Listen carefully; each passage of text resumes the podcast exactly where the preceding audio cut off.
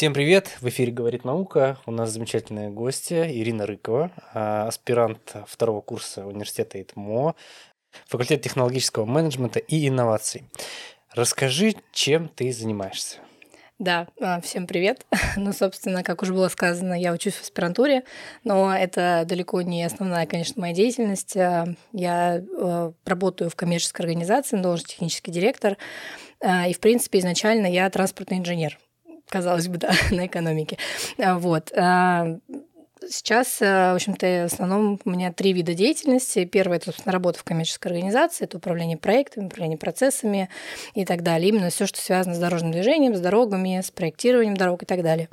А второе, второй, ну, вторая вид деятельности, собственно, это обучение в аспирантуре, как раз-таки вот на специальности экономика. Ну, там факультет у нас, как уже было сказано, технологического менеджмента и инноваций и а, кафедра управления транспортными системами. Здесь начинает немножко складываться. И третий вид деятельности – это преподавание на той же, собственно, кафедре, на том же факультете в ИТМО. Вот, там я преподаю, собственно, управление проектами и всякие разные транспортные дисциплины. Ну вот если крупно, как-то так.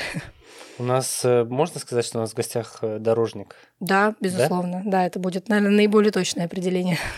Так, ну тогда э, мы все равно задаем этот вопрос. Как твои исследования, твоя деятельность угу. влияет на обычных людей?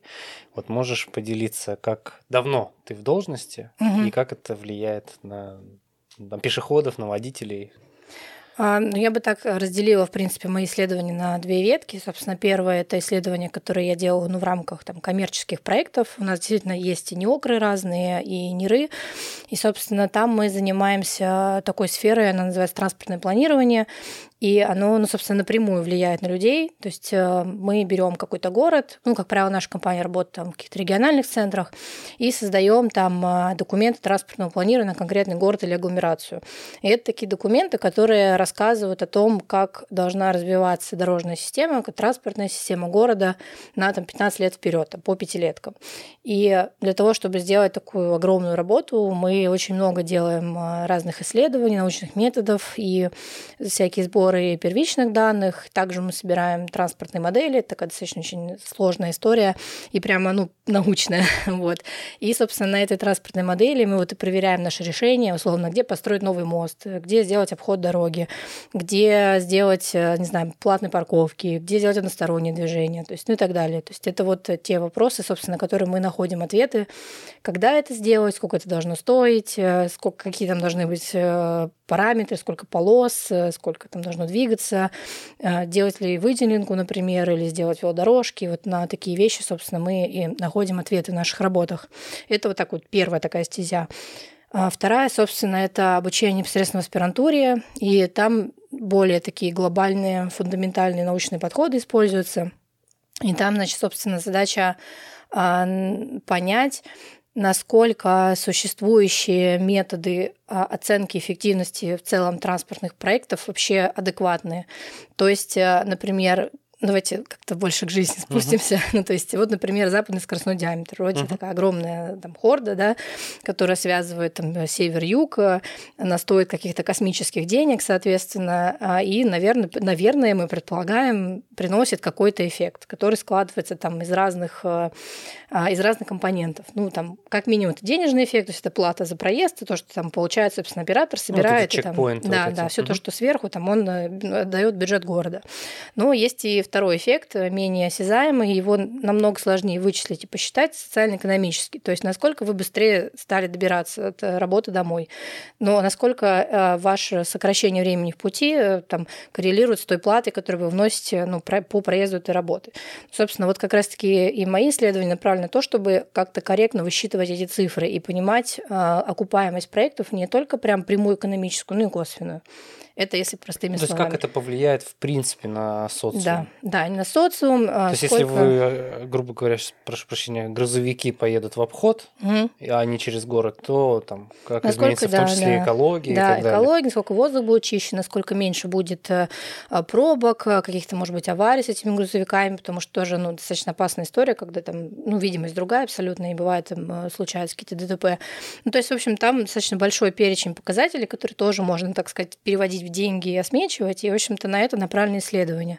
Ну, и как понятно, что какие-то такие штуки у нас уже давно были написаны, там, в СССР еще, там, в годах, там, 70-х, какие-то формулы есть.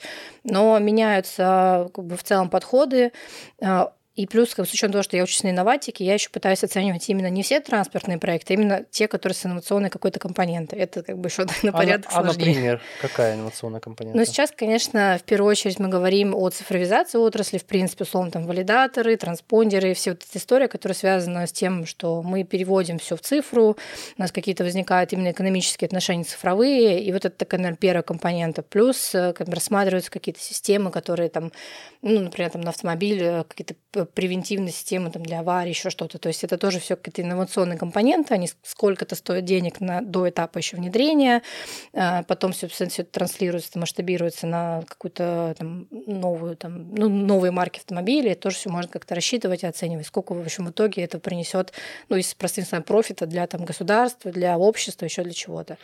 У меня э, назрел вопрос. А если вот эти все разработки, э, они э, не если, а они применяются в полном объеме. Зака... Кто-то же заказывает у вас эти разработки. Ну, именно исследования, которые mm-hmm. мы делаем, да. Ой, это очень больной вопрос для любого нам транспортного инженера, потому что, в принципе, ну вот работа, она колоссальная, ее делают большие научные коллективы, как бы, то есть там действительно много человек в этом участвует, они делают это не там не за один месяц, а, как правило, там за полгода и больше. Это получается такой огромный том, тома с документацией, с обоснованием, что и как должно делаться, но с учетом наших там каких-то, естественно, финансовых, политических возможностей в России, ну дай бог там 10%, 15% из того, что там вот этого замечательного светлого будущего, которое было написано, доходит к реализации. Ну, это история как с генпланами, это просто надо понимать. Вот есть генплан, мы там нарисовали, значит, новые там какие-нибудь а, дороги, хорды, запланировали, там какой-нибудь пустили, там метробус, еще что-то, что угодно, но, естественно, до реализации доходит там какая-то только часть, и это такое максимальное развитие, к чему надо стремиться. Понятно, что там в все это как через сито проходит и доходит до реализации только какие-то супер там must вещи, ну, например, вот я так из практики помню, вот мы делали проект, например, в Вологде, и ну, там очень долго мы его делали, месяцев 9, наверное, там человек 10 в этом всем участвовало.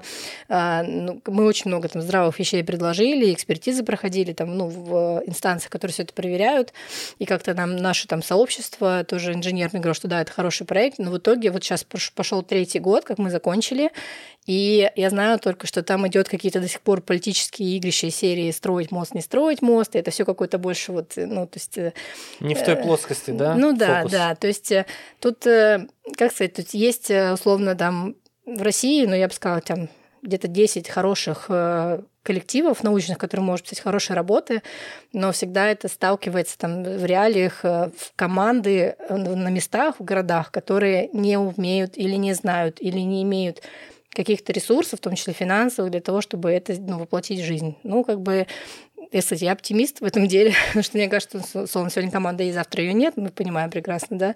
Поэтому, ну, немножко все равно сдвижки какие-то есть. Даже в Петербурге, вот последний год, я думаю, что вы стали замечать, там и платные парковки у нас появляются, и выделенки, еще что-то. То есть тут тоже там команда сменилась, и пошло какое-то движение. А как вообще за последние лет 10, если можно да, поинтересоваться, а, изменилась история с ну, вот в вашей отрасли?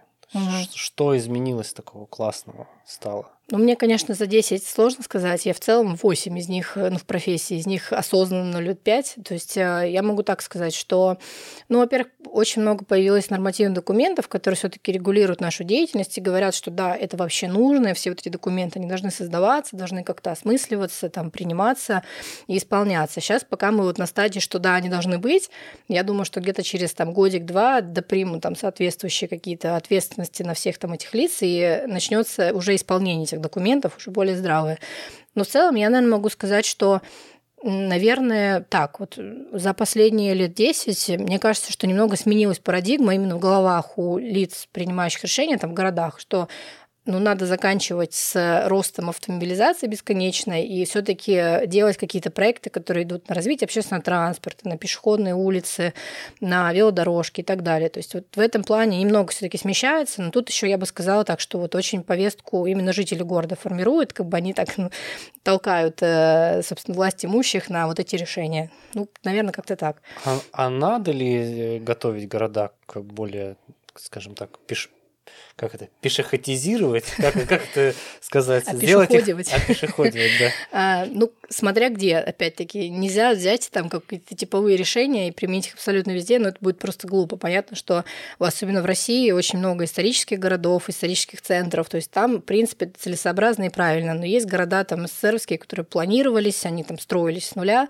и в таких городах это не всегда применимо, там максимум один-две улицы, но там немного другая история. Условно, вот там взяли планы, да, там градостроитель СССРовский настроили, вот такую прямоугольную а, сетку улиц, собственно, там вообще другая история. Там, наоборот, нужно давать приоритет общественному транспорту, ну, то есть там немного как бы другие, другие штуки. Или, например, вот мы тоже участвовали в проекте. Вот Псков, например, это такой супер исторический город, там застройка историческая, там сетка улиц тоже историческая.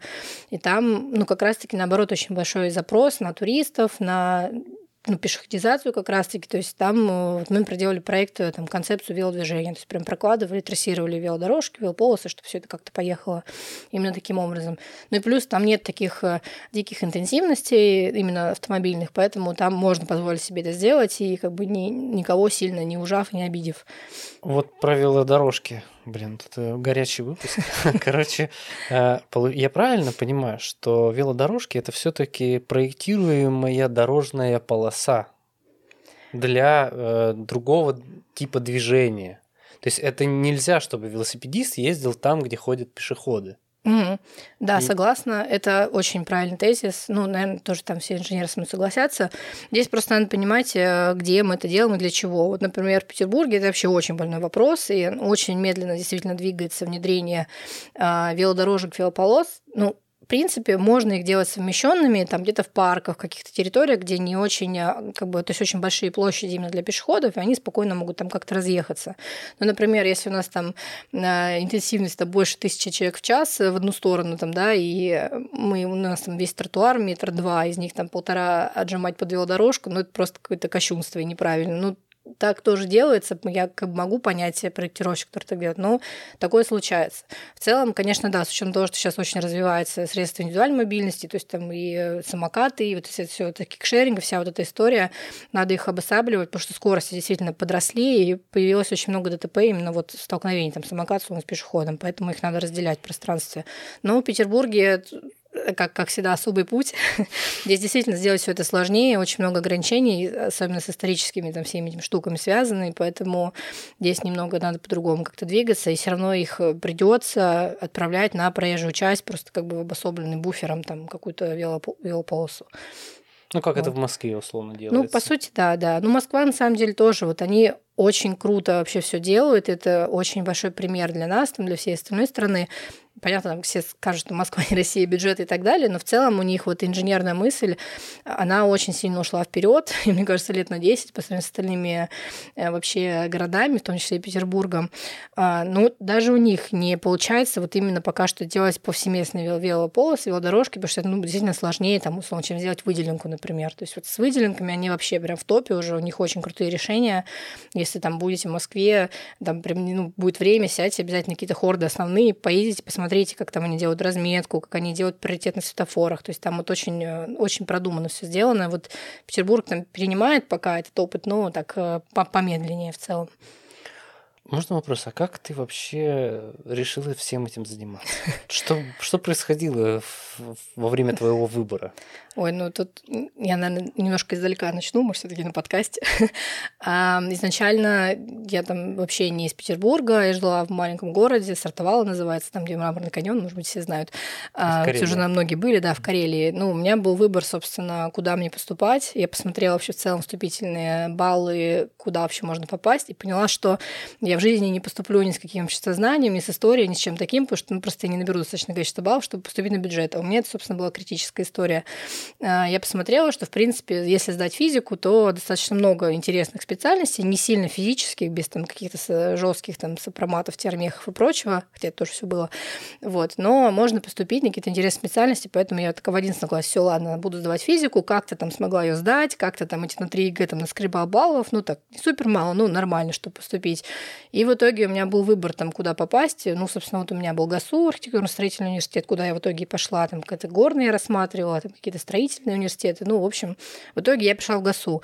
А, на самом деле выбрала специальность, называлась «Организация безопасности движения». Я посмотрела, куда вообще можно пойти работать потом. Ну, в целом, мне это как-то устроило. То есть там можно условно быть и ГИБДДшником, и проектировщиком, там, и каким-то вообще идти на автотранспортное предприятие, там, водителей контролировать. Ну, в общем, широкий спектр достаточно. И выбор был. Ну, я такой, ну, ладно, думаю, пойду туда. В принципе, там было много бюджетных мест. Я туда спокойно поступила, начала учиться. В какой-то момент, э, ну, мне просто понравились предметы, было интересно. Преподаватели были тоже как-то очень, ну, были в основном все практики, проектировщики в основном, и они как раз вот э, давали задания именно на проектирование ОДД, как-то я поняла, что мне получается, мне понравилось, я действительно быстро все это делала, схватывала. Ну, и, в общем-то, в какой-то момент я поняла, что ну все, там, в курсе на четвертом, ну, тогда еще был специалитет, что надо пойти поработать, попробовать. Как-то, я не знаю, каким-то чудом, там, вот это такой лайфхак, да, для будущих там людей, кто ищет работу. Написала какое-то резюме там на полстраницы, что вот очень хочу работать, вообще за любые деньги возьмите меня на практику, как угодно. Попала в какую-то очень маленькую компанию, которая занималась как раз проектированием УДД, организатором движения. Меня взяли там что-то по тем временам, 10 тысяч мне платили там за 20-часовую рабочую неделю. Это для меня вообще было просто супер. Мне еще и платят за то, что меня учат. В итоге я там поработала, ну, получается, сколько, года полтора, наверное. Ну, естественно, там уже зарплата выросла и стала получаться, и какую-то всю базу мне дали там.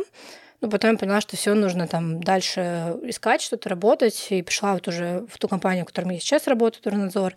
И там как-то так получилось вырасти там из э, инженера, просто проектировщика уже до технического директора. Поэтому вот сейчас как-то, ну как-то так. Я уже не могу сказать, что я буду заниматься чем-то другим, вряд ли. Мне это нравится, это интересно. И самое главное, что, наверное, мне кажется, сейчас у многих людей запрос вот делать действительно что-то полезное. То есть не что-то такое эфемерное, что там сложно измерить, а что-то такое, что вот оно потом взяли и построили. Ты приехал, о, классно, я это проектировал.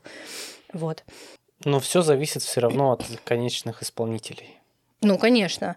Но опять-таки, все равно саму идею, там, условно, протолкнуть ее, сказать, а давайте сделаем вот так, а вот наш концепт, там, а, условно, там, лица, там, принимающие решения, не, не всегда видят какое-то решение. А вот очень классно, мне больше всего, наверное, в профессии нравится эта творческая составляющая, когда тебе надо из каких-то вот конечных условий, там, с конечного бордюрного камня, какого-то конечной там ширины проезжей части, тебе надо придумать что, какое-то решение, которое будет э, работать и вывозить, э, ну, ввозить и вывозить, собственно, отсюда людей.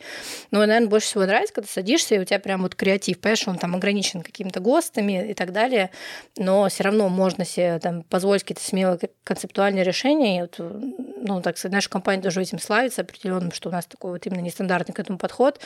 Но это вот, наверное, самое интересное. Ну, так очень мотивирует что-то такое необычное придумать и потом увидеть, как это построилось. А расскажи, а, давай, знаешь, как дадим совет тем, кто собирается ну, вдруг, мало ли э, такое произойдет, э, строить э, качественные дороги или заниматься дорожной инфраструктурой а, в городах, между городами, в агломерациях, как ты говоришь. Какими навыками, компетенциями они должны обладать, что в себе потренировать? Что в себя потренировать. Ну, в любом случае, любой проектировщик – это очень усидчивый человек, очень терпеливый человек. А, очень много происходит ситуаций, когда там что-то делаешь, тебе все нравится, потом приходишь, тебе это все там зачеркивают, э, и надо идти заново это делать. Ну, то есть это такое, ну, терпение надо просто иметь, это очень важная штука.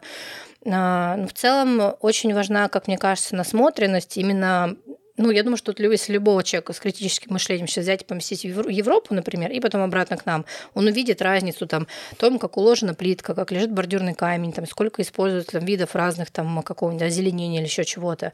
И вот э, эта насмотренность, она очень помогает для того, чтобы что-то свежее приносить в среду и как-то ну, находить какие-то решения, условно, там, с тем же там, водоотводом, еще с чем-то. Вот у нас, например, в России сильно плохо умеет это делать, и ну, нет таких хороших специалистов, которые прям вот именно с водой разбираются. А вода – это вообще главное главный враг э, там, всех дорог.